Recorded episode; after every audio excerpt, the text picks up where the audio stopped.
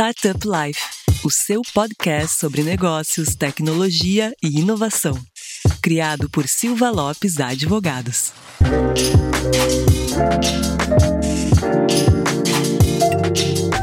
Fala galera, meu nome é Lion Lopes e está começando mais o Startup Life, o seu podcast sobre negócios, tecnologia e inovação. E como sempre, aqui nós temos a líder do nosso podcast, minha grande amiga Cristiane Serra. E aí, Cris, beleza? Tudo certo, Lion. E bem-vindo de volta ao podcast. Exatamente, né? Aqui, rotinas. Uh, estamos voltando aqui dentro do escritório, né? Uh, de forma presencial, então a rotina tem, tem me judiado um pouco, Cris. Então, meus colegas aí têm, têm compartilhado a bancada junto contigo aí nos últimos episódios, né? Exato, eles têm correspondido, né? Têm conseguido manter o, o, teu nível, mas a gente também tava com saudade de te ouvir, Laio. Manter meu nível não é muito difícil, né, Cris? eu, como jornalista, eu vou me manter imparcial, né? Por isso que eu fiz ali a, uma social, né? Botei todo mundo no mesmo nível e tal, mas aí a opinião, tu que tá dizendo, eu vou me dar o direito de me manter imparcial. Para mim, todo mundo manda muito bem. Tá certo, Cris. e lá, antes da gente revelar qual é o tema de hoje e os nossos convidados, aquele recado importante para os nossos ouvintes. Não esqueça de acessar o portal startuplife.com.br para notícias e informações sobre o ecossistema e também nos seguir no Instagram, startuplifeoficial, nos seguir no Spotify ou na sua plataforma de preferência. Recado dado, vamos então ao tema de hoje, que tem muito a ver com o momento que o ecossistema brasileiro está vivendo. Ele está vivendo um aquecimento nos investimentos e a gente vai então destrinchar como é que ocorre esses investimentos, né? A gente tem aí, a gente pode dizer uma trajetória, né, Laio, de investimentos. Cada momento de uma startup é um tipo de investimento diferente que se tem.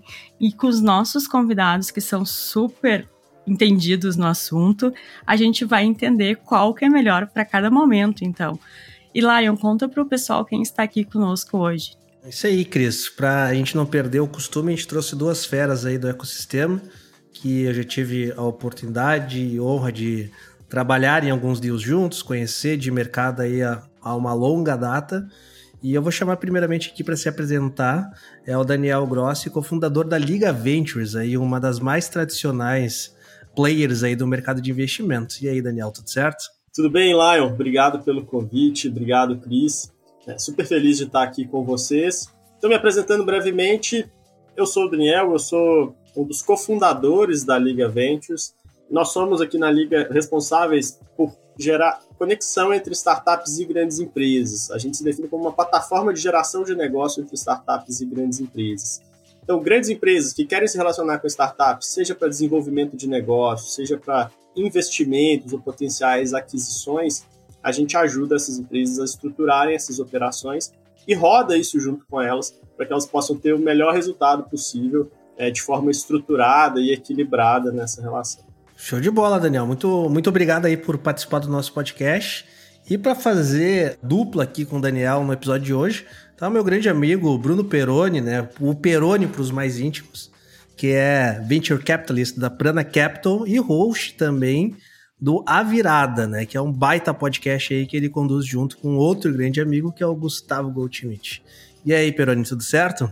Tudo certo. Valeu de novo pelo convite, Lion e Cris, de novo aqui no Startup Life. É uma honra estar participando aqui de novo e debatendo sobre esse tema que eu, que eu adoro falar e, enfim, hoje eu estou à frente aí da área de Venture Capital da Prana, que é um escritório de investimentos e né, um multifamily office. E eu, a minha, a minha experiência, enfim, eu tô, esse ano, tô ficando velho, né? Esse ano fez 10 anos que eu estou envolvido aí com o mundo de inovação e startups. Então eu comecei uma consultoria de inovação, já tive em vários lados da mesa. Então eu comecei no apoio ao empreendedorismo, depois eu comecei uma aceleradora de startups e fui o gestor dessa aceleradora. Depois eu, eu também tive a experiência de investir diretamente como investidor anjo.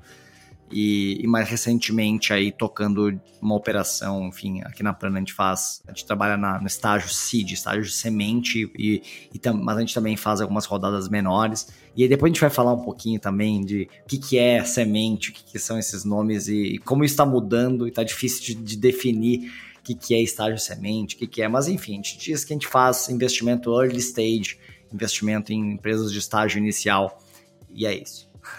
Perfeito. E eu e o Bruno aí, né? Acho que a gente se conhece acho que quase há 10 anos, né, Bruno? Né? Exato, é. Acho que uns 8 anos, talvez uns 7, 8 anos, com certeza. Exatamente. Aí o ecossistema é. Eu brinquei que o ecossistema é um ovo, né? Todo mundo acaba se conhecendo, se cruzando em algum momento aí. Isso que é importante no ecossistema sempre manter bons relacionamentos aí, né? Porque o, o ovo é redondo e ele dá volta também, né? É quase um ovo de codorna. É, exato. Exatamente. Cris, vou. Se tu me permitir aqui, eu vou começar com uma pergunta muito fácil, tá? Claro. muito fácil aqui pro Daniel e o Peroni. Pessoal, o mercado tá caro?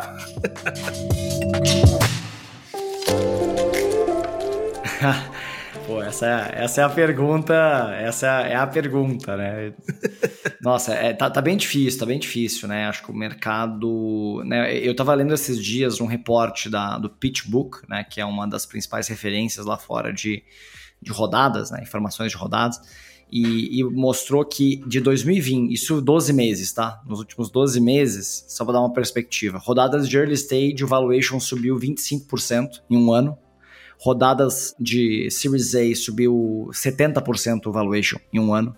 E rodadas de late stage, growth, né, essas rodadas B, B para cima e tal, subiu 100% o valuation em um ano. Caramba, tu veio com o tema de casa pronto hein, é, que, é que isso, cara, isso tá na minha cabeça há alguns dias aqui, cara. Então, assim, nossa, eu fiquei muito chocado com esses números, assim. Então, ao mesmo tempo, eu vi alguns números que aí, esses aí eu não, eu não tenho tanto na ponta da língua, mas eu vi que o número de saídas também foi muito relevante. Então, muito dinheiro foi distribuído para os VCs e para os investidores de risco nos Estados Unidos nos últimos dois anos, com a história do, de muita empresa abrindo capital, né, a gente teve centenas de IPOs aí nos Estados Unidos e tal. E, claro, a gente está falando dos Estados Unidos, né? Mas isso no mercado acaba vindo um pouco para o mercado brasileiro. Acho que o mercado brasileiro talvez não tenha inflacionado tanto, mas a minha, a minha visão é que o mercado brasileiro está se aproximando ao mercado americano, né? Uh, o mercado de investimentos. E aí está ficando muito caro, né? Então, aí a, a questão, acho que é a discussão que a gente pode aprofundar muito aqui é será que está caro, está mais caro, ponto, né? A questão é, será que está Uh, será que faz sentido esse preço ou será que a gente está num, num, momento de bolha? Mas vou passar para o Daniel aí para dar a opinião dele. e essa é a pergunta de um bilhão de dólares, né? Exato. Mas um bom exemplo disso é que investimentos que a gente chamava de um série A aqui no Brasil hoje são do tamanho de um investimento seed, que é uma etapa anterior né, no processo. Os investimentos eles também estão aumentando de, de volumes cheques, estão cada vez maiores, né? E essa aproximação do mercado americano é bastante real. Antes o que a gente chamava de um série A, de investimento série A, ou de investimento seed, no Brasil e nos Estados Unidos tinha uma discrepância bastante grande. E hoje a gente já trabalha com ordens de grandeza bem mais aproximadas. Acho que muito disso porque temos mais liquidez, como o Peroni falou, né? A gente tem mais saídas, né? a gente tem maior oferta de capital aqui no Brasil, então os melhores deals eles são mais disputados. E além de tudo, eu acho que e essa é a parte que dificulta essa equação, né, para dizer se está caro ou se está barato, a gente tem também melhores empreendedores, é, a gente tem startups cada vez mais bem preparadas. Então é difícil dizer se ela está cara ou se ela está barata, e que vai dizer o resultado que ela vai dar daqui a uns anos. O, o que acontece é que as transações elas estão sendo maiores, isso é fato. Isso, isso, exatamente. Acho que vai, é, eu acho que tem esse efeito, né? Acho que os valuations estão mais caros para pelo mesmo estágio, o valuation está mais alto, sim, né? O tamanho, só que o tamanho da rodada também aumentou, com verdade. E ao mesmo tempo tem esse efeito de que realmente está tendo mais saídas. O, só que a questão é que assim, no Brasil acho que está tendo mais saídas, né? A questão é se e a questão é que demora para saber. Né? Esse é o grande desafio desse mercado. É um mercado que o tempo é um dos principais fatores, né? Então, eu investir numa empresa hoje para eu saber se ela tá cara ou barata, vai demorar 4, 5 anos, pelo menos, né? Então, então é, é, muito difícil. Uma certeza que a gente tem é que o mercado tá bem líquido, né? Se ele tá caro ou não, a gente vai descobrir, porque os investimentos que estão sendo feitos agora vão demorar, como o Peroni trouxe, um tempo de maturação em ser liquidado, mas que o mercado hoje está líquido, ele realmente está bem líquido, né? Extremamente. A gente teve até uma notícia publicada aí no Startup Life pela Cris, foi a venda da Linker, né, a fintech de, de contas de pagamentos para pequenas empresas em dois anos, né, cara? Então, e foi, foi feito um exit aí em um valuation de 140 milhões de reais, se eu não me engano, puxando de isso. cabeça aqui, né? É, acho que foi, é, por aí, foi mais de 100, né? O que importa é isso. É, pô, por uma fintech de dois anos aí foi um, foi um bom, um excelente valuation, assim, uma liquidez super alta e super rápida, né, cara? Então, sem dúvida nenhuma, o mercado tá, tá bem líquido. Mas agora que eu, eu, eu, brinquei, né? Que eu abria aqui o, o, episódio perguntando uma pergunta fácil, fazendo uma pergunta fácil para a gente aquecer, né? O pessoal sentir um pouco como que vai ser a dinâmica. Mas quem está gostando desse assunto, se o mercado está líquido, não está líquido, se é investir em startup é uma bolha ou não, a gente tem um episódio aqui, tá, pessoal? Que a gente já falou sobre isso. Então, quem gostar desse episódio aqui e quiser escutar um próximo episódio, a gente falou sobre a bolha no mercado de startups com o Pedro lá da, da ACE também e o Cristiano Freitas, que é CFO da ABS aí, da Associação Brasileira de Startup, então fica a dica aí também. Mas voltando uns passos atrás, e nosso objetivo hoje é deixar claro para os nossos ouvintes essa jornada de investimento, o que caracteriza uma determinada rodada, como que vai para outra. Peroni trouxe, Daniel trouxe que as rodadas elas estão, né, o que a gente considerava o, antes um, um Series A e hoje já sendo considerado um Seed. Então, assim, acho que a gente já está entendendo que talvez não seja o valor, né, que, que caracteriza exatamente uma rodada. E daí, fazendo uma segunda pergunta aí, vamos lá para a gente explicar para a galera como que a gente pode falar quais são as rodadas, as séries, né, a jornada de investimento que uma startup vai passar. Qual que é o primeiro cheque e qual que vai ser o último cheque que ela vai receber? Vocês conseguem né, elucidar os nossos ouvintes aí esse caminho, essa trilha aí que uma startup vai passar? Legal. Bom, as terminologias aqui elas vão variar, cada pessoa gosta de, de explicar de um jeito, né? Mas, em geral, o primeiro investimento que a startup ela vai captar pode ser um investimento do que a gente chama de pré-seed ou investimento seed, ou capital semente, né, investimento semente é, dessa startup.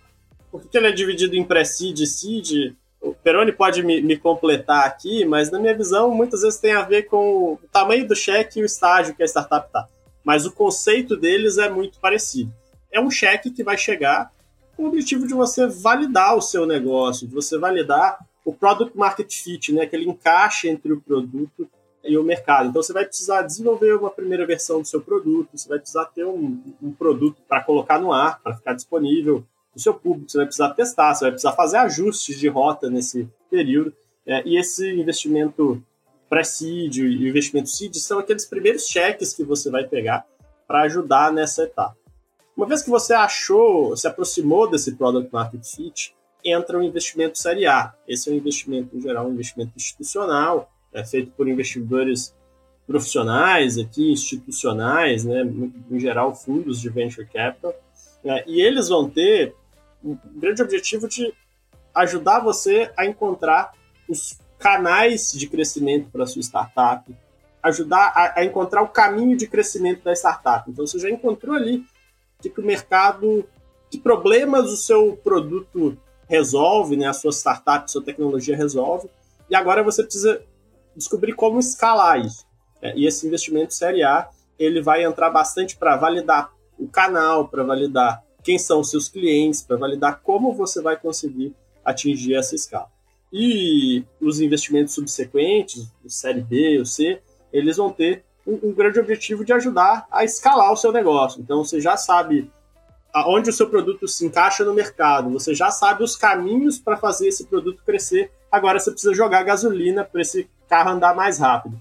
E esses investimentos subsequentes eles vão ter muitas vezes esse principal objetivo. Então, uma startup, que a gente pode depois falar de especificidades e de quem são potenciais investidores para cada uma dessas rodadas, mas uma startup que vai seguir ali a escadinha do venture capital tradicional, muitas vezes ela vai passar por cada uma dessas etapas ali na sua vida.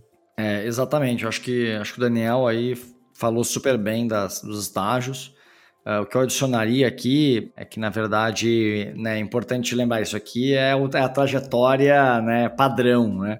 mas que nem todas as empresas né, passam por todos os estágios. Né? Porque pode acontecer que a empresa né, pula algum estágio porque conseguiu se financiar de alguma outra forma, seja com dinheiro de clientes, ela conseguiu tá lucrativa ou está próxima de lucrativa e ela resolve esticar um pouco a, a rodada, né? mas a gente pensa, mas muitas empresas decidem seguir o que se chama de dessa escadinha aqui do venture capital, do, do stage financing, né? De, de olhar rodadas de investimento de risco a cada 18, 24 meses e olhar sempre para esses horizontes de crescimento, né? E eu acho que o Daniel falou bem sobre os estágios, né? A gente tem aí esse a diferença talvez um pré-seed e um seed é que o pré-seed a empresa ainda, não tem clareza sobre o seu product market fit, né? Acho que essa é a diferença. E aí o seed geralmente é para, ok, é para ganhar um pouquinho de corpo e conseguir também começar a validar os canais de distribuição e aí e por aí vai, né? Eu acho que está muito bem bem explicado isso pelo Daniel. E no pré-seed a gente tem aqueles investimentos, então, onde né, o empreendedor teve a ideia, quer tirar ela do papel, e daí nesse momento ocorrem alguns tipos de investimento, como o dos famosos três Fs, né? Então eu queria que vocês explicassem um pouquinho para os nossos ouvintes o que que são esses três Fs. É, o famoso três Fs, né? Então, é, na verdade, acho que a rodada pré-seed, muitas vezes, ela é o que a gente chama da, da rodada do PowerPoint, né? Muitas vezes essa rodada acontece com nada desenvolvido, né? Ou muito pouco. Só a ideia brilhante. Exato. E só a ideia, né? Isso tem sido mais comum agora nesse mercado um pouco mais aquecido, a gente vê investimentos acontecerem no, no PowerPoint. Mas geralmente a empresa tem um, um protótipo ou um cliente e tal, a empresa está muito inicial, ela precisa desenvolver produto. E aí, geralmente, quem é que ela, para quem ela recorre, né? Para a família, um dos Fs é a família, os amigos, os friends, né? Então, os amigos, a família e os fools, né? Essa terceira aí são os tolos, né? É uma brincadeira com os tolos que acreditam né, nos, nesses empreendedores e empreendedoras que estão ali num estágio muito inicial, só com um sonho grande e muita vontade de fazer acontecer, né? Porque é o investimento mais arriscado, né? Basicamente, eu, eu não tenho quase nenhuma informação para avaliar, né? Basicamente só o tamanho desse mercado, é a oportunidade, que muitas vezes pode mudar também ao longo do caminho, porque o produto é bem provável que vai mudar, e eu tenho as pessoas. Então aqui é um investimento muito focado nas pessoas. Né? O Pre-Seed ele é um investimento que eu diria que 80% da avaliação, se não mais, ele está na, na avaliação do time. Exato. E aí, acho que o conceito né, é muito importante é, se vai ser família, se vai ser amigo, se, ou mesmo se vai ser um investidor profissional, um investidor anjo que vai entrar no seu negócio. Mas o Peroni falou tudo, né? Nesse momento, o que você tem é um time. Então você precisa de alguém que confie que esse time vai ser capaz de desenvolver um negócio, né? O, o que você tem de troca, a garantia que você tem de troca, ou, ou aquilo que vai ajudar a reduzir o risco do investidor, são as pessoas que estão por trás. Então, o capital que você tem para dar em troca é a confiança de que você vai fazer um bom trabalho. Então, você precisa de pessoas que confiem em vocês. E aí, em geral, vão ser pessoas de um círculo mais próximo. E aí entram esses três Fs. É, tinha uma brincadeira uma vez que eu ouvi também que, é, que no início dos primórdios do ecossistema aqui, que tinha um quarto F no Brasil, que era a FINEP. é verdade, é verdade. É, hoje acabou o dinheiro da FINEP, né? Mas durante muitos anos a FINEP sustentou muitas startups aí que estavam criando produto, fazendo P&D. Né? E não só startups, muitas consultorias de FINEP também que saiu com por certeza, aí, né? Com certeza, Mas uma pergunta que eu gostaria de fazer aí, Bruno, né, Daniel, esses investimentos feitos né, pelos famosos 3Fs aí, vocês que né, participam de, de, investimentos profissionalizados, né, são, são estruturas profissionais de, de investimento, eles servem para validar uma primeira, uma primeira rodada de investimento, né, ou vocês enxergam como quase não considerando esse investimento para fins de marcação a mercado de valuation, né? Não, tudo bem, foi feito ali. Pela... Daí, tirando aquele full profissional, que pode ter sim um full investidor profissional que acredita naquele negócio, mas vamos dizer assim, né? Quando é family friends, basicamente, vocês botam na pedra aí, né, para ver se se validou um determinado valuation ou o investimento profissional acaba desconsiderando um pouco. É uma boa pergunta. Assim, a gente vê que esse primeiro investimento é, é muito perigoso, tá? Muitos empreendedores e fundadores se, se perdem nesse primeiro investimento, que eles acabam que eles acabam errando a mão, né? Ou, ou mão no valuation, seja ele muito baixo ou muito alto. Sim. E aí isso distorce, né? Então, o que a gente sugere é fazer uma diluição bem pequena nessa primeira rodada, não pensar muito em valuation, só pensar, cara, porque eu acho que a lógica do venture capital é que eu preciso manter, eu sempre preciso manter uma parte relevante da participação na mão dos fundadores desse negócio e ao longo do tempo, né? Então eu, te, eu tenho que olhar muito para a diluição, né? Isso é muito importante, né? Porque se numa primeira rodada, né? Isso acontece muito, infelizmente, ainda acontece menos hoje em dia.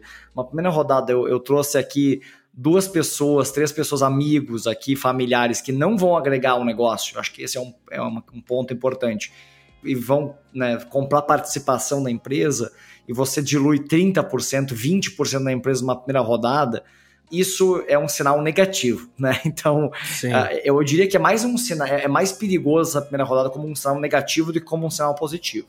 Mas toda vez que você está oferecendo e vendendo um sonho para alguém, sempre melhor trazer alguém que vai agregar o seu negócio. É muito comum, né? A empresa já fez uma, fazer uma rodada anjo, vi falar com a gente, já fez uma rodada anjo.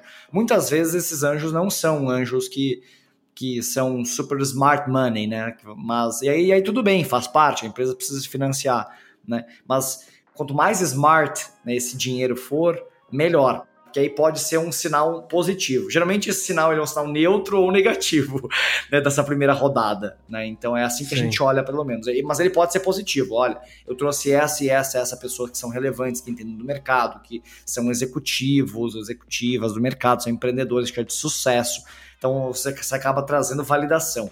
Né? Porque como não tem nenhuma informação, ou muito pouca informação, qualquer tipo de validação ela influencia em quanto dinheiro você vai conseguir captar lá na frente. Perfeito. Então é, é um pouco assim que a gente enxerga.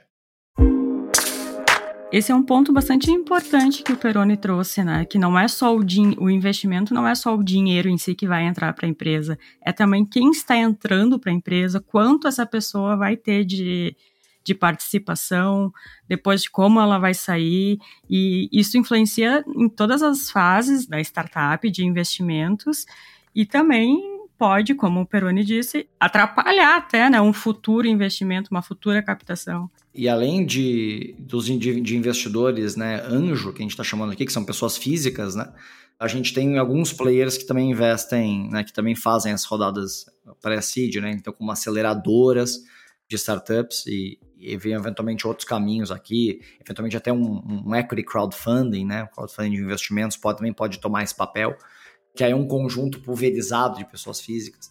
Mas eh, quando é essa rodada bem inicial, né, a gente, a gente às vezes até sugere, né, se você está trazendo pessoas que são que não vão agregar, às vezes é, é melhor até fazer um, um, empréstimo, né?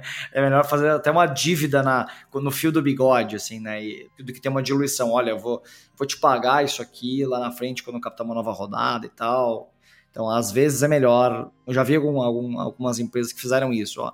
Pegaram um dinheiro de família e tal, mas ao invés de diluir a empresa e, e explicar a jornada do investimento para essas pessoas, você vai ter que ficar aqui sete anos sem liquidez, né? E isso se der certo, né? Senão você vai perder todo o seu dinheiro. Então, explicar tudo isso é difícil, né? Mas é melhor dizer, cara, olha, me dá um empréstimo, eu não sei se eu vou conseguir pagar e, e eu vou, enfim, um juro pequeno aqui, mas você está confiando em mim, né? Então, às vezes, se é uma pessoa próxima, pode ser esse um caminho também. A gente pode dizer, então, pessoal, que nessa. A primeira etapa, vamos dizer assim, uh, seria um, um pre-seed, e esse pre-seed ele pode ser mais profissionalizado ou menos profissionalizado, sendo que o, o pre-seed não profissionalizado provavelmente vai ser feito pelos esses famosos 3 Fs. Exato. E a gente vai ter um. A gente pode ter um pre-seed profissionalizado, e daí a gente pode ter esse pre-seed feito por investidores anjos, mesmo que pessoas físicas, mas que já são de mercado, são investidores profissionais, né, que têm isso dentro do seu job description, investir em startups, vamos dizer assim, e aceleradoras, que é isso que eu quero estressar um pouco mais para a gente conversar aqui. E também que tem ganhado muito o mercado e tem se tornado cada vez mais recorrente são os grupos de investimentos também, né? Que, que vem se tornando muito utilizado aí nos últimos anos para cá também. E daí, né, melhor do que ninguém perguntando aí pro, pro Daniel e, e pro Peroni, para quem não sabe, o Peroni foi cofundador aí da UOL também, uma das aceleradoras mais tradicionais e respeitadas aí do Brasil. Mas eu queria perguntar para vocês agora, nesse pre-seed profissionalizado, feito pela aceleradora, cara, qual que é o papel da aceleradora nesse momento da startup? Legal. Quando a gente está falando de venture capital, né, o investidor ele sempre deveria se preocupar com alguns pontos, né? Então, um deles, obviamente, é disponibilizar o capital e encontrar as melhores oportunidades de investimento, mas também em gerar valor para esse investimento. Você não quer colocar o seu dinheiro lá e esperar magicamente ele crescer. Você quer acelerar esse processo. Você quer que esse que seu investimento ele retorne muito mais valor em muito menos tempo, porque isso vai resultar em um melhor resultado financeiro para você. Né? É, então, o papel das aceleradoras é trabalhar com essas startups, principalmente as aceleradoras é, que seguem esse modelo. Hoje, hoje a gente tem no Brasil muitos programas de aceleração que são equity free, que não envolvem investimento financeiro é, e que não envolvem também uma contrapartida em equity, né? Mas se a gente for falar do modelo de aceleradora, não sei se dá para chamar de tradicional ali, mas inspirado bastante no que foi criado lá pelo Y Combinator lá atrás e que também foi bastante adotado aqui no Brasil, essas aceleradoras em geral elas vão investir, vão fazer um primeiro aporte, em geral não muito grande, né, um investimento pré-seed, e vão trabalhar muito nessa parte de geração de valor. Então ela vai usar ali a metodologia que ela construiu acelerando e trabalhando com vários founders de diferentes startups para ajudar a sua startup a se desenvolver, a crescer muito mais rápido do que ela cresceria sozinha. Ela vai emprestar um networking, né, é, uma rede de contatos com potenciais mentores que podem ajudar é, a desenvolver o seu negócio, é, potenciais investidores, potenciais parceiros e ajudar também na validação, no crescimento da startup e prepará-la para uma rodada seguinte. Então, a ideia é que num período curto de tempo, essa aceleradora, e por isso o nome é aceleradora, ela te ajude a crescer muito mais rápido do que você cresceria se você estivesse sozinho. Se você está empreendendo e não tem familiaridade com todos esses desafios que esse ecossistema de startup e de venture capital impõe, pode ser muito bom você trabalhar com um player desse que já tem experiência em fazer isso com dezenas de startups antes né? Então você vai contar com um know-how de um player que vai querer jogar junto com você e que vai querer que você cresça muito rápido também. E antes de passar a bola pro Peroni, eu queria também incluir uma pergunta que é uma confusão que às vezes é causada na cabeça do empreendedor, que é qual é a diferença da aceleradora para incubadora, para qual que ele deve ir? Legal. Então, assim, acho que falando de incubadora, né? Geralmente a incubadora ela é uma estrutura que é bem antiga no Brasil, né? Geralmente ligada às universidades. A gente tem algumas incubadoras privadas, que na verdade boa parte das melhores do Brasil são privadas, né? A gente tem um, um exemplo é, é o MID Tecnológico, em Florianópolis, que é, que é a incubadora da, da Associação Catarinense de Empresas de Tecnologia, da ACAT, é uma das melhores aceleradoras mas a gente tem algumas que são ligadas a universidades que são muito boas também. Aqui a Supera é uma excelente incubadora aqui no interior de São Paulo, em Ribeirão Preto. Tive a oportunidade de visitar lá muitas empresas interessantes. E, mas basicamente a incubadora ela, ela tem um conceito de, de fornecer o espaço. Ó. Tinha muito essa questão de fornecer o espaço para a empresa começar, porque a gente trabalha. Isso no, no, no, passado era, era muito relevante, né? especialmente em empresas que envolviam produção, hardware, desenvolvimento de tecnologia mesmo, né? Então a gente está falando de biociências e, e saúde e tal. Para essas empresas ainda é relevante o espaço de uma incubadora.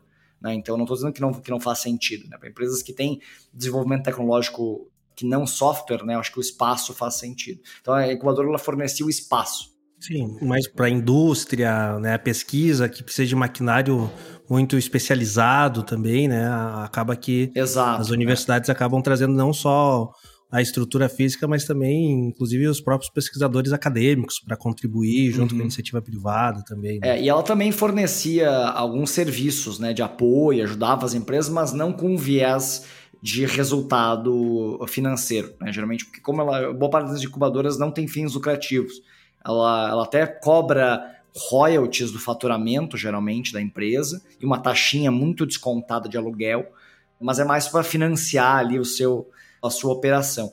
Eu, eu, acho que a incubadora ela ainda é interessante, especialmente para as empresas que têm esse, esse perfil, né? Mas hoje, empresas de software, né, acaba muitas vezes, hoje, né, acho que o papel da incubadora focada mais em software, ela acaba competindo com os programas equity free ali. Acaba perdendo um pouco espaço, né, Peroni? Perdeu bastante espaço, acho que perderam bastante espaço as incubadoras hoje e elas não envolvem participação na empresa, né? E aí, eu acho que acho que o Daniel falou muito bem sobre as aceleradoras, assim, acho que o crescimento do investimento anjo no Brasil também eh, fez as aceleradoras perderem espaço uhum. nos últimos anos, aceleradoras mais tradicionais, inclusive a UAU, né? A UAU conseguiu se posicionar muito bem, né? Ela ainda tem, tem um espaço, mas a gente viu um, uma redução de, no, no, número de aceleradoras. Então, acho que, pô, só as melhores se mantiveram, né? né das aceleradoras tradicionais, digamos assim, que inspiradas nos modelos americanos. Eu compartilho um pouco essa visão também, Peroni.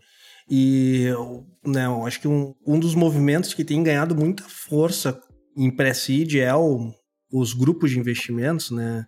Ou, os americanos chamam basicamente de sindicatos de investidores. Aqui no Brasil não, não colou esse, esse termo, acabou ficando grupo de investimentos, e daí a gente tem grupos de investidores, daí a gente tem como a Veros, que ganhou bastante renome aí, e que nada mais é do que investidores anjos que acabaram se reunindo, somando seus cheques para ganhar mais leverage numa negociação com uma startup aí que tenha um, um, potencial, e isso acabou tirando um pouco do espaço da aceleradora que tinha muito esse foco também de ser uma interface, né, do seu grupo de investidores frente à startup. Então, muitos dos investidores que começaram investindo através de, vamos dizer assim, muito entre aspas, fundos geridos por aceleradoras, acabaram tomando bastante conhecimento de mercado e montando alguns grupos, né, muitas vezes até por afeição mesmo,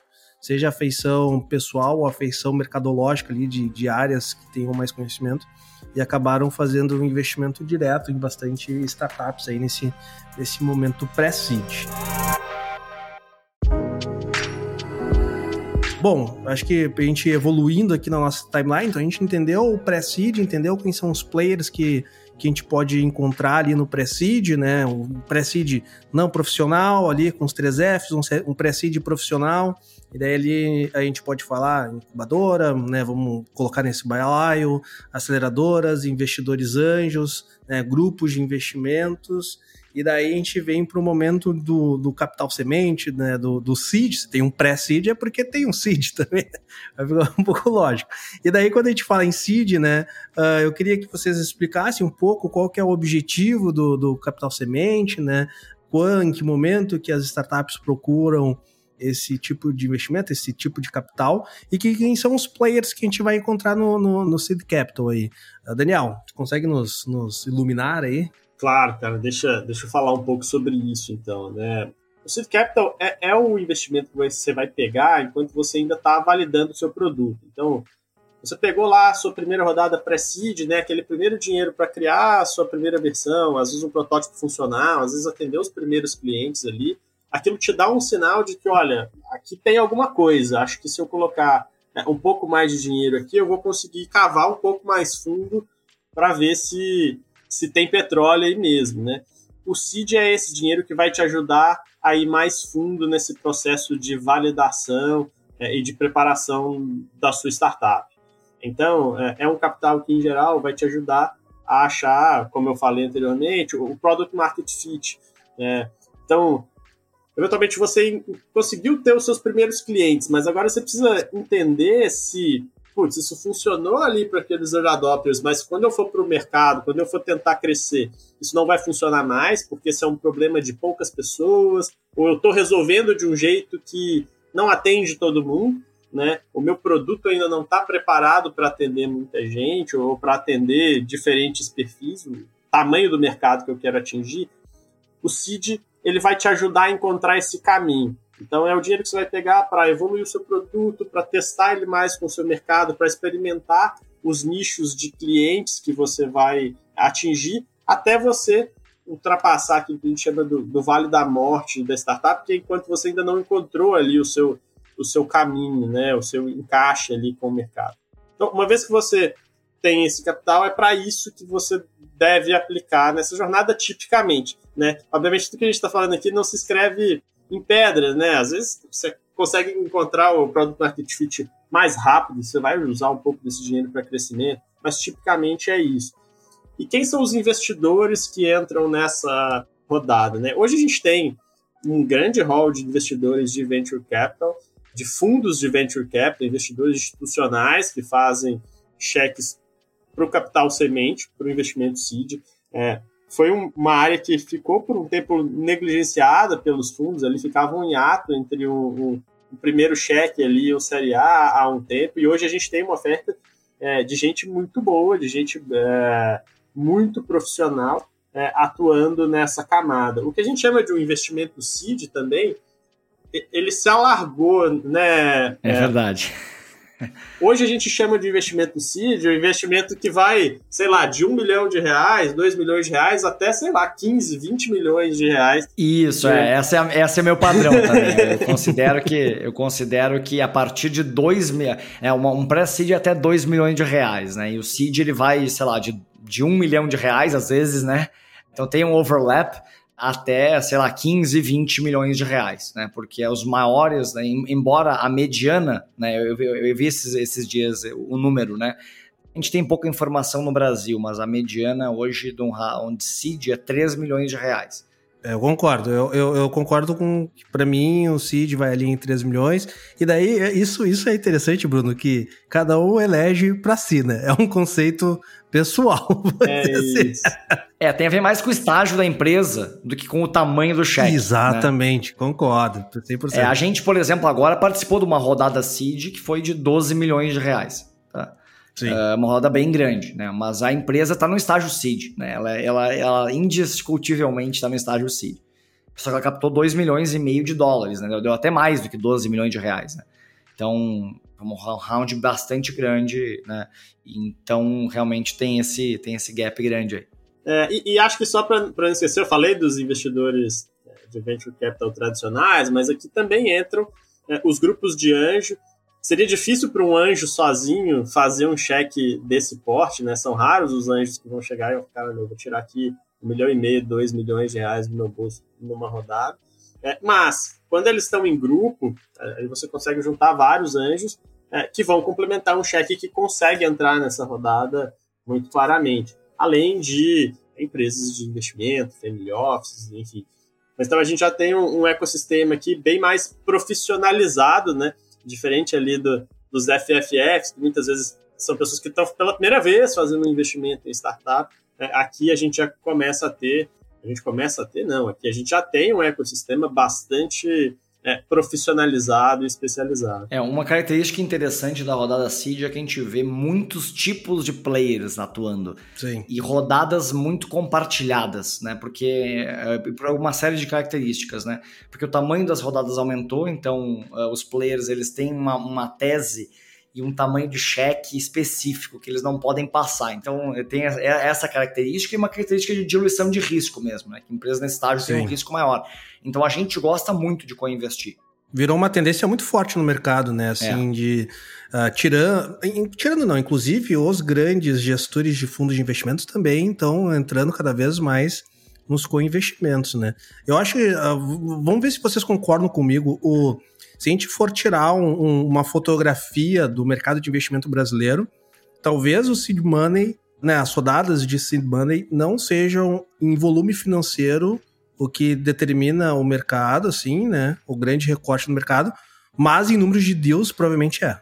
É, a gente teve uma, um crescimento muito grande, né, do, do, realmente do número de deals em seed, com certeza.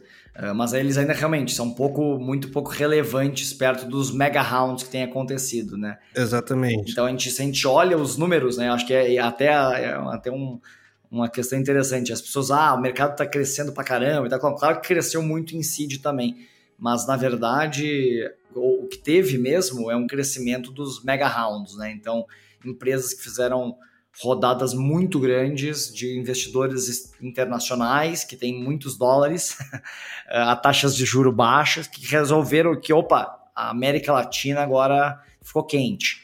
Então a gente viu muitos muitos então assim o grosso do se a gente tirar né, esses mega rounds, né, a gente ainda tem crescimento, mas um crescimento bem, bem menos absurdo do que aconteceu. Então, assim, por exemplo, as rodadas que Creditas, Nubank, antes agora do IPO, fizeram, uhum. todas as empresas que, sei lá, a OMI, né, recentemente levantou muito dinheiro. Uhum. Então, algumas, algumas empresas aqui, citar algumas rodadas aqui, né, grandes que aconteceram. Perfeito. Evoluindo aí no nosso da nossa jornada aí de investimento, né? Então, posteriormente o seed ali, a gente entra, começa a entrar no, no venture capital mais profissional ainda, mais raiz, assim, né? Que daí vão ser. Acho que antes de a gente falar da, do conceito dos cheques, falar os players, né? Aí é onde a gente vai encontrar os grandes fundos de investimentos bem profissionais e daí os nomes mais conhecidos aí de mercado que todo mundo já sabe, né? E daí a gente vai dividir nas famosas né, Series A, Series B, Series C e por aí e em diante. Mas antes disso, né, eu queria perguntar, voltar ao básico aí, né? Uh, explique aí pra galera um pouco sobre o que, que é o Venture Capital, que tanto se fala por aí, da, né? E é o, a palavra do momento, todo mundo sai no jornal. Explica aí um pouquinho pra galera o que, que é o Venture Capital. Vou tentar aqui, né? Mas uh, na minha visão, assim, uh, o venture capital ele significa o um investimento, é uma palavra mais genérica que diz que é um investimento de capital, né? Venture capital, capital empreendedor, né? Ou capital de risco. Então, são, é um investimento que engloba todos esses, esses estágios, na verdade, que a gente falou até aqui e que então todos esses players fazem de alguma maneira venture capital né? e, e, especialmente os players profissionais, né? Acho que talvez a gente possa separar quem faz venture capital é, são os players que são, fazem isso de maneira profissional. Então, por exemplo, a Prana faz isso de maneira profissional, né? a Liga tem um, também um braço de investimentos que, que faz isso de maneira profissional, eu acredito, e, e outros players uh, do mercado, até os grandes fundos. Então, a gente tem aí desde os, talvez os grupos de anjo também podem ser considerados, apesar de não ser tão profissionalizados, também fazem venture capital dentro, estão dentro desse ecossistema de capital empreendedor, né? E que é basicamente esse investimento minoritário em empresas, em empresas inovadoras de alto potencial de crescimento. Espero que tenha, tenha clarificado um pouquinho a, o conceito. Com certeza. Acho que está perfeito, não tenho, não tenho nada para completar aqui. Na prática, o, o, Venture Capital é uma modalidade do Private Equity, né? Você vai fazer um investimento em troca de uma participação societária, ali, em troca de equity, mas ele tem essas características que o Peroni colocou. Ele tem um, um risco muito alto, né? Justamente porque a gente está falando de, de startups de negócios inovadores, e quando a gente fala de inovação, a gente está falando de incerteza, né? É, mas, por outro lado, ele tem um potencial de retorno bastante alto. Então, ele acaba tendo características específicas baseado nesse contexto, né? baseado é, nessa definição. É, a gente fala em venture capital, os retornos que se espera em venture capital são retornos de multiplicação de capital, né? Então não é, não é, não é um retorno de ah, 10% ao ano, 20% ao ano, né? Se, se olha para né, os se olha para os múltiplos, né? Quantas vezes eu vou multiplicar o meu capital num horizonte longo de tempo.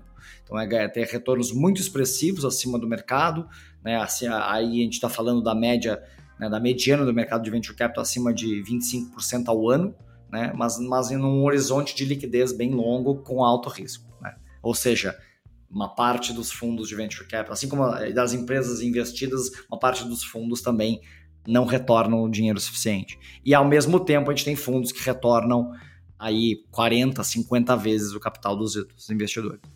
E qual é a diferença entre o venture capital e o private equity? Eu acho que o Daniel falou ali, né? É, o Venture Capital é, dá para ser considerado uma subdivisão do Private Equity, né? Private Equity basicamente é o, o investimento em empresas privadas de uma forma geral, né? E aí acho que o Venture uhum. Capital é esse investimento nessas empresas específicas aqui, né? Com, com esse olhar de inovação, de estágio inicial e de investimento minoritário. Muitas vezes o Private Equity ele, ele trabalha com investimentos majoritários, tem os, né, os buyouts, né, que chama, né? Então ele compra a empresa, troca a gestão, faz um monte de coisa. Perfeito. Acho que um, um, uma forma, assim, para a gente diferenciar um pouco, para a galera diferenciar na cabeça, daí eu vou trazer aqui alguns players bem conhecidos, assim, de Venture Capital e, e Private Equity, né? A gente vai falar Private Equity, a gente vai falar provavelmente ali de SoftBank, Kineia, que realmente vem e compra uma parte muito relevante das companhias. É, ou talvez até um Patria, um Gavia, né? Um Patria, um Gavia exato. também. É, esses Exato. mais tradicionais, né? Compram empresas. Exatamente. E né, até fundos, tem, tem fundos de pensão que fazem private equity aí, né? Banco do Brasil tem fundos de pensão grandíssimos que têm participações super relevantes em empresas listadas na bolsa aí. E Venture Capital é a galera aí que provavelmente que nos escuta já conhece aí, Mona X, Redpoint, né? Prana, a própria Liga, né? Então, acho que é mais fácil ligar o nome ao conceito do que a gente tentar explicar um pouco o conceito às vezes, né? É, e tem uma questão interessante que está acontecendo no mercado hoje, que é uma certa fusão dessas duas coisas. Uhum, Exato. É, então, então, boa parte dos gestores de private equity, né, eles estão acabando, estão se aproximando do mundo das startups, né, porque basicamente é onde, é onde tem a maior oportunidade de retorno. As empresas se tornaram muito grandes, né, então a gente não está falando mais de empresas pequenas aqui, então a gente está falando que empresas que fica- rapidamente ficam muito grandes. Então, se a gente olhar a rodada, a- as maiores rodadas que acontecem no Brasil, quem participa delas não são mais fundos de venture capital, porque eles não têm dinheiro suficiente para participar, né? Então a gente fala os maiores fundos de venture capital aqui da América Latina, né? Claro, tirando os outliers, um Kamakazek e tal, são fundos de 100, de 200 milhões de dólares, 100 a 200 milhões de dólares, né? Uhum. Para fazer todos os investimentos. Né? Então eles não têm, eles não têm, eh, o máximo que eles têm provavelmente para um deal é 20 milhões de dólares. E agora a gente tá, tem visto rodadas, ao longo da do ciclo de vida, a gente tem visto rodadas agora de 100 milhões de dólares no Brasil Uhum. né, 50 milhões. Então, assim, não, esses fundos eles nem têm capacidade de, de fazer. Eles até vão investir, vão co-investir, mas tem que ter um player maior, e aí podem ser fundos grandes de venture capital de fora do Brasil, ou mesmo fundos de private equity, né? Muito a General Atlantic, né? Um fundo muito famoso Uhum. de, de, de private equity e hoje investe em diversas empresas, tornou alguns unicórnios. Eu acho que é o único ela- foram eles que, que investiram em outro, agora não lembro, mas outros unicórnios brasileiros foram eles que lideraram as rodadas unicórnio.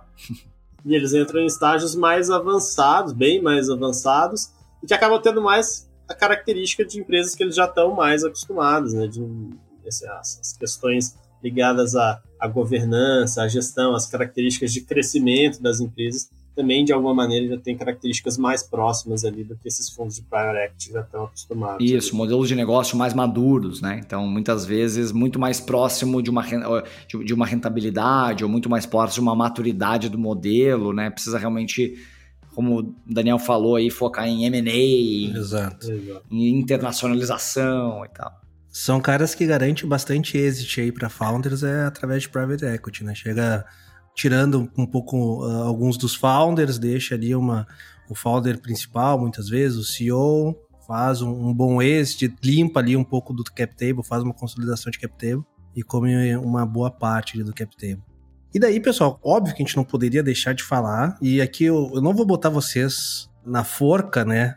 Mas vamos falar um pouquinho de, de série A, série B, série C, e eu não vou perguntar, não vou botar na forca é o que, que é o cheque que determina série A, série B, série C, porque realmente isso, isso não é tão claro, e o, o, o Peroni trouxe algo que, que realmente é muito interessante. A, a série diz muito mais a startup do que ao cheque que foi aplicado, né? Então, isso é interessante. Eu gosto de dizer, né, usar um conceito que né, a, série A vai ser aquele dinheiro que a startup vai usar muitas vezes para otimizar a base de usuários, né, criar novas ofertas, novos produtos, ele vai tateando um pouco o mercado e vai uh, captando novos usuários, né? Isso para mim é o que eu né, acabo usando de características de série A. Para mim, série B é quando já vem ali um investimento onde a startup busca para fazer uma escala do seu negócio, né? Acabar que ela vai usar essa grana para expandir né, o mercado, né? conseguir ter uma otimização melhor de seus processos internos, um, uma profissionalização maior dos seus, dos seus procedimentos e processos internos. E parando na série C, né? Daí a gente tem série D, série E e vai para os mega rounds aí que o, que o Peroni trouxe. E para mim, série C é quando a startup já está ali naquela, naquele momento de buscar mercados internacionais, fazer captações para expansão uh, via aquisições, e daí a gente chega ali um pouco nos mega rounds, que daí eu. É, primeiro ponto, queria saber se vocês concordam com esse meu conceito muito básico aqui de série A, série B, CC, para não ficar só a minha palavra aqui. Concordam? Acho que é isso. Eu gostei, eu gostei.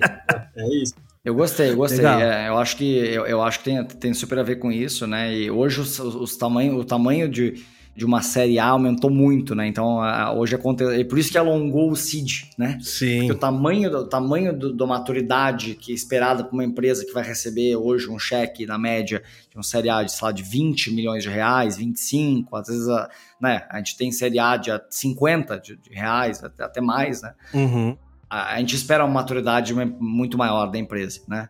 Então isso acaba esticando a rodada anterior, né? Perfeito. Acho que é isso aí. A Série A é preparar ainda os últimos pontos ali. Ainda realmente tem muita coisa que precisa ser organizada na casa, né? Então, preparar a governança, preparar, profissionalizar a gestão financeira, a gestão de pessoas. Geralmente a empresa, quando capta uma série A, ainda é um pouco bagunçada. Uhum. Então, ela tem todo esse processo de acho, profissionalização aqui. E aí, realmente, a partir da B é, é, é, a escala, né? Que acho que aí não, não, não tem muito cheque. Acho que a partir da série A, acho que eu considero que é tudo que é a partir de uma série A é, é growth, né? Uhum, são os rounds uhum. de crescimento e que aí o único foco da empresa é crescer, né? Exato. Eu gostaria de fazer mais uma pergunta aí que, que o Peroni trouxe, o conceito. E daí esse sim eu vou botar vocês na forca agora. Vocês falaram muito aí de mega rounds. Cara, o que, que, são os mega rounds, né? O que, que a gente pode considerar como mega round? Né? Aquele, será, é o investimento que sai um pouco da curva mediana para aquela para aquela série ou é o final da série? O que, que é o mega round aí para a galera entender um pouquinho melhor? Bom, eu vou falar porque foi eu que falei, depois o Daniel pode falar a, a, opinião dele. Mas é, o mega round, na minha visão, são rounds que não são comuns de, ou não eram comuns de serem vistos em venture capital, em empresas privadas. Né? Uh, geralmente isso é, é um, um, tamanho de dinheiro que a empresa geralmente capta no IPO, né? Uhum. numa abertura de capital. Né? Então, e hoje que tem um, tem um movimento as empresas ficando privadas durante mais tempo. Né? E aí, enfim, tem uma série de de movimentos de por que isso está acontecendo, acho que nem vamos entrar nesse, nesse assunto aqui. O mega round são os rounds muito outliers, tá? Então, assim, um round que é, que, que é do tamanho de um, de um IPO. Então, né, então, sei lá, eu, eu considero talvez rounds acima de 100 milhões de dólares. Ah, boa, isso aí. É... Com certeza, talvez, é, talvez com certeza seja um mega round. Né? Porque acima de 50 milhões de dólares, talvez. Então, rounds muito grandes, muito, muito grandes. Então, assim, por exemplo, 100 milhões de dólares, para ter uma noção, é o tamanho de um, maior fundo, um dos maiores fundos de seed da América Latina. Então, inteiro, fundo inteiro. Boa, boa. Daniel, concorda, Daniel? Tem, tem mais um ponto aí. Não, acho que tá bem, tá bem completa a, a explicação do Peroni. E o legal é que a gente começa a ver rounds como esse acontecendo no Brasil, né? Isso, Isso essa, essa é a pergunta que eu ia fazer. Era inimaginável de ver quatro, três, quatro anos atrás, não precisei nem muito longe, né? E agora a gente já começa a ver e com mais frequência também, né? Não foi um caso isolado, né? Mas a gente começa a ver alguns casos com startups diferentes em que isso tem acontecido, que eu acho que é um ótimo sinal de, de maturidade e de confiança ali no, no ecossistema. Perfeito. Agora eu queria fazer uma pergunta meio Marília Gabriela, né? vamos perguntar o que que alguns mega rounds aí, né? Daí, pessoal, vamos podemos se não lembrar aí de cabeça, não tem problema nenhum, pode, podemos colar, que nem eu lembro de cabeça.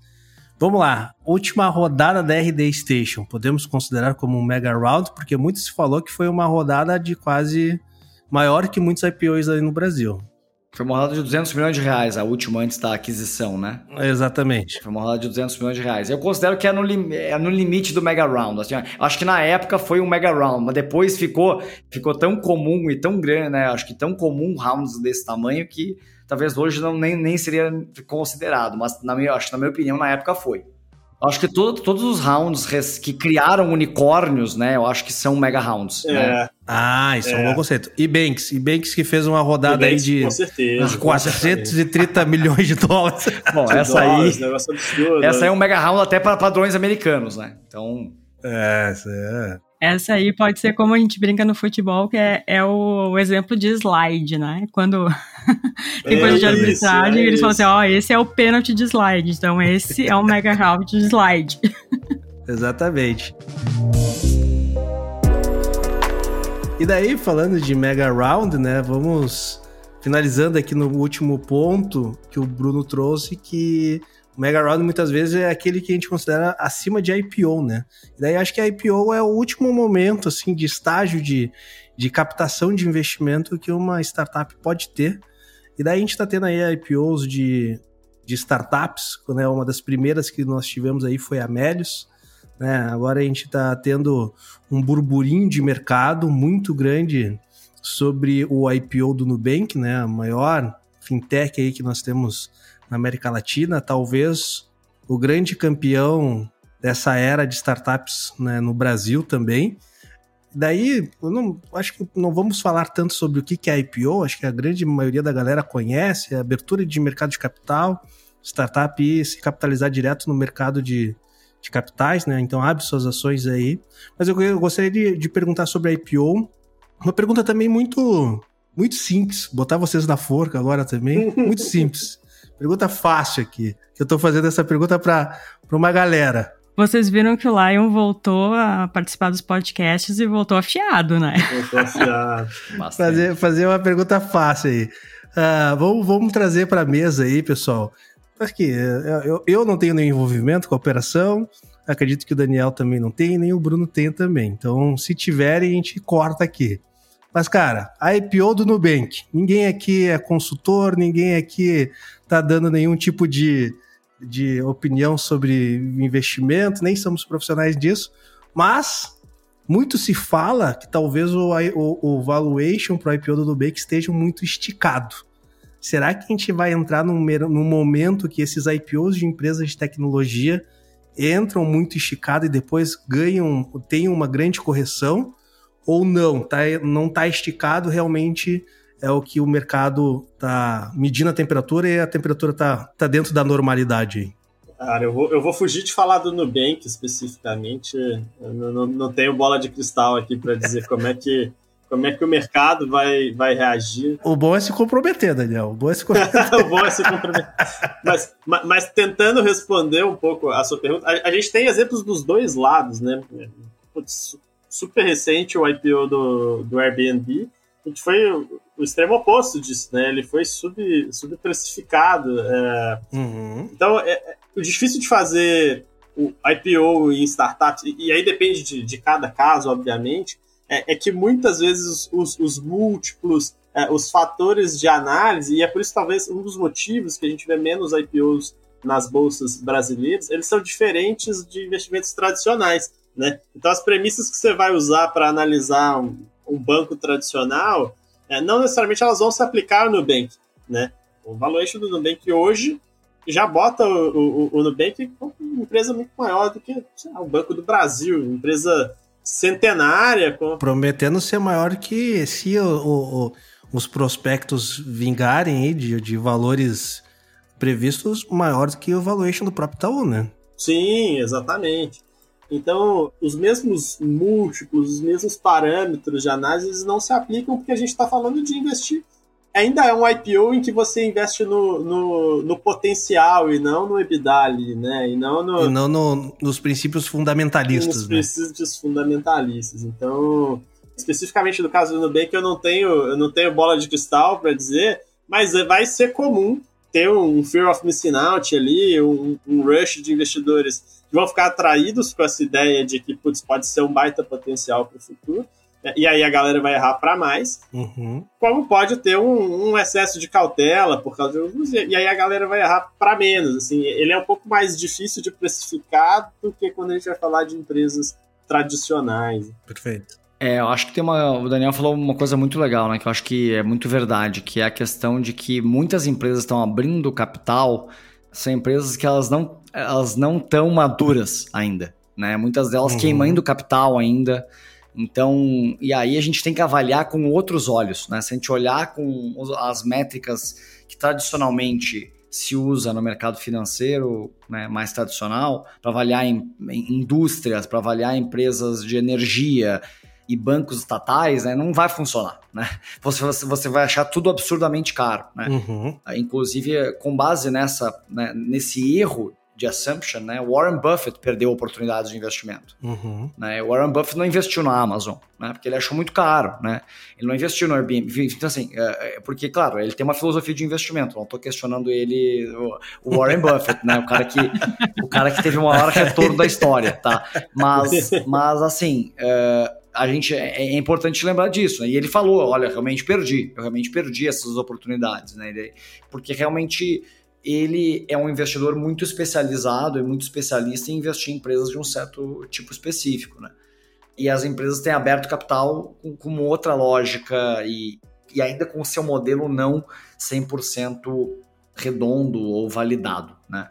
Mas sobre o, o Nubank especificamente, eu vi, acho que tem uma questão que é muito interessante que eu vi sendo avaliada, né? Se a gente comparar com a Rivian, né? Tá barato, né? Que eu, eu, vi, eu vi as pessoas avaliando a Rivian, né? Que é uma empresa, não sei se vocês viram esse IPO que aconteceu nos Estados uhum, Unidos, uma empresa uhum, de carros uhum. elétricos, concorrente da Tesla, eles fazem carros elétricos utilitários e tal, B2B, né? Com foco de B2B, ser carros de uso, enfim, por empresas.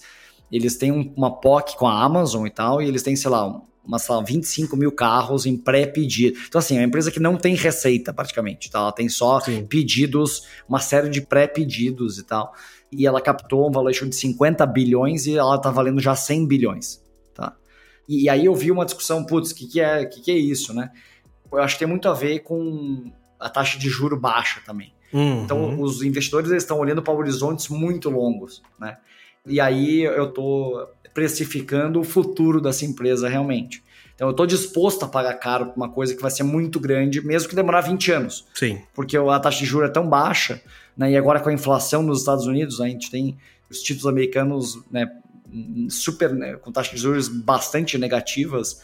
Então, é, tem um pouco esse efeito macroeconômico aí, né? Que né, eu não sou um especialista, mas eu ouvi diversos especialistas do mercado de VC e do mercado e que conhecem do, de mais profundamente os efeitos macro, e eu acho que tem um pouco a ver com, com isso também. Assim, analisando aqui as feições e, e posicionamentos, eu tirei duas conclusões. Uma conclusão, né? Daí vamos ver, que o Daniel tá analisando o papel, mas não bateu o martelo.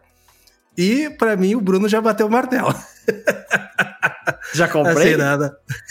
Não, vai, vai comprar, vai comprar. Eu, eu, virei, eu virei um no sócio, né? Isso sim. Aí de graça, de graça eu tô, eu tô aceitando. Ah, de graça eu também, eu também virei. Você não li o prospecto ainda, então eu não sei, eu não, não, não avaliei, né? Faça a sua, a sua própria pesquisa, né? Acho que essa é a dica que eu daria para quem for investir em qualquer um desses IPOs, que são ainda mais complexos que IPOs tradicionais, tá? Então, a gente teve aí no Brasil boa parte dos IPOs de tecnologia nem fazer nenhum juízo no Brasil. Claro que a gente tem uma questão macro, mas a maior, a maior parte deles estão negativos, né?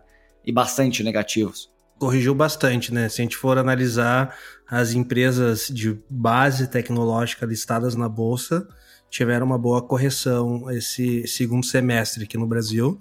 Então, estamos nesse momento, né, de será que a gente pode dizer que o venture capital chegou na bolsa de valores? Eu acho que sim. Eu acho que sim. Eu, é, eu, eu acredito que. Eu, eu, não sei se é essa frase exatamente, mas eu, mas eu, eu vi, eu vi um, uns especialistas de um, de um fundo brasileiro bem interessante, um fundo de tech, um fundo que, brasileiro que investe em, só investe em tech, falando que. Que é isso, né? As empresas elas, elas nascem sem ter terminado a J-curve, né? A famosa J-curve, uhum. que, é, que é a curva de queima de capital. Né? Então, uhum. então eu acho que sim. Pô, olha o caso da Rivian, é uma empresa pré praticamente pré-receita, né? Então eu acho que sim. Resposta eu acho que sim. E eu acho que contribuindo com isso, assim, inclusive para as empresas tradicionais. A gente tem visto um movimento recente de empresas tradicionais aqui no Brasil que compram startups e no dia seguinte o mercado reage é, subindo 4, 5, 6% o valor de mercado dessas empresas, sendo que a aquisição foi uma aquisição que não interferiria ali em 0,1, 0,2% do capital daquela empresa. Então, quase como uma tática de, de de growth hacking ali.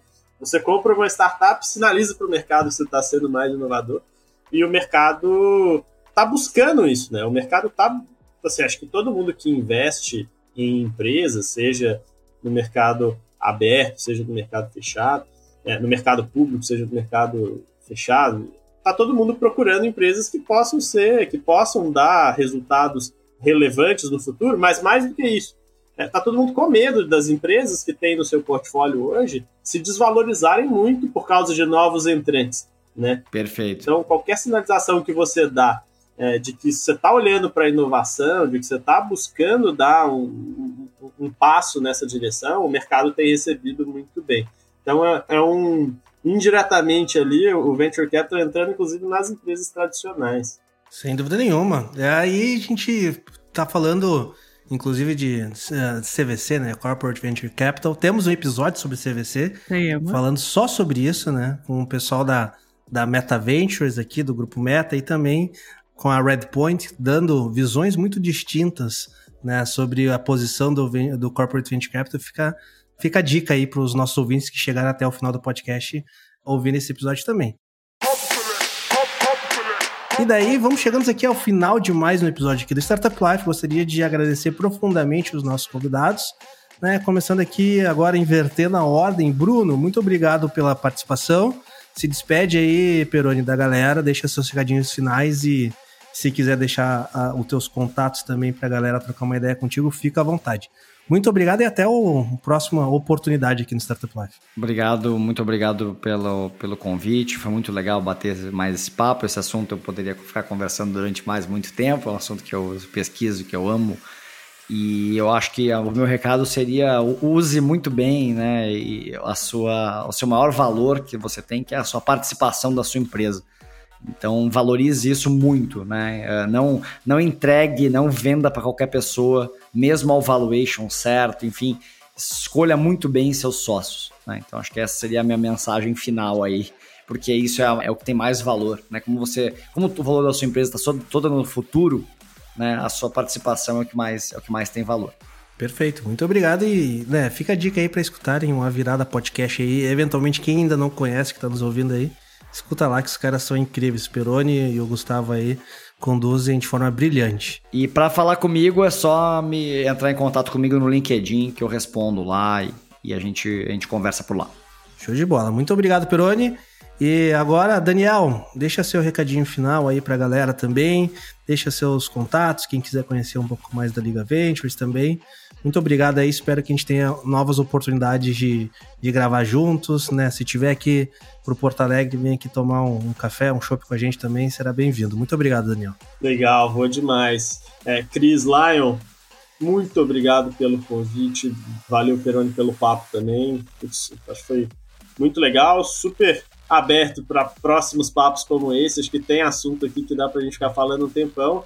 E acho que como recado, eu gostei muito do que o Peroni falou, né? Escolha bem os seus sócios, né? porque muitas vezes, principalmente os empreendedores que estão começando, eles olham muito para o dinheiro e não olham muito para o que vem junto com o dinheiro, né? E quando você está falando de, de investimento por equity, você está trazendo gente para entrar junto com você naquela empresa, né? Então acho que o recado é entenda bem exatamente quanto você realmente precisa de dinheiro e o que, que você está disposto a abrir mão por isso. E não pega mais só porque existe uma oferta desse dinheiro, não abre mão de mais só porque existe uma oportunidade. Então, você tem que ter bastante consciência do que você está buscando e dosar bem essa cada uma dessas rodadas para você não abrir mão de uma parte importante da sua empresa. Se você acredita que ela realmente vai valorizar, né? Se você realmente acredita no, no propósito, no negócio que você está falando, cara, isso, isso é o que você tem de mais caro. Então, não pega mais dinheiro e não abre mão de mais do que você precisa só porque está ali ou só porque existe essa oportunidade. Dosa para o que você precisa naquele momento, porque vai te levar para o próximo, próximo passo. Perfeito. Muito obrigado, Daniel, pela participação aqui no nosso podcast. E Cris, obrigado por mais uma vez aqui conduzir o nosso Startup Life. E agora não tenho mais tanta certeza se nos ouvimos no próximo episódio ou se eu vou só te ouvir no próximo episódio. Mas, Cris, com certeza vamos nos falando por aí, né? Então, audiência, muito obrigado. Até a próxima. Até a próxima.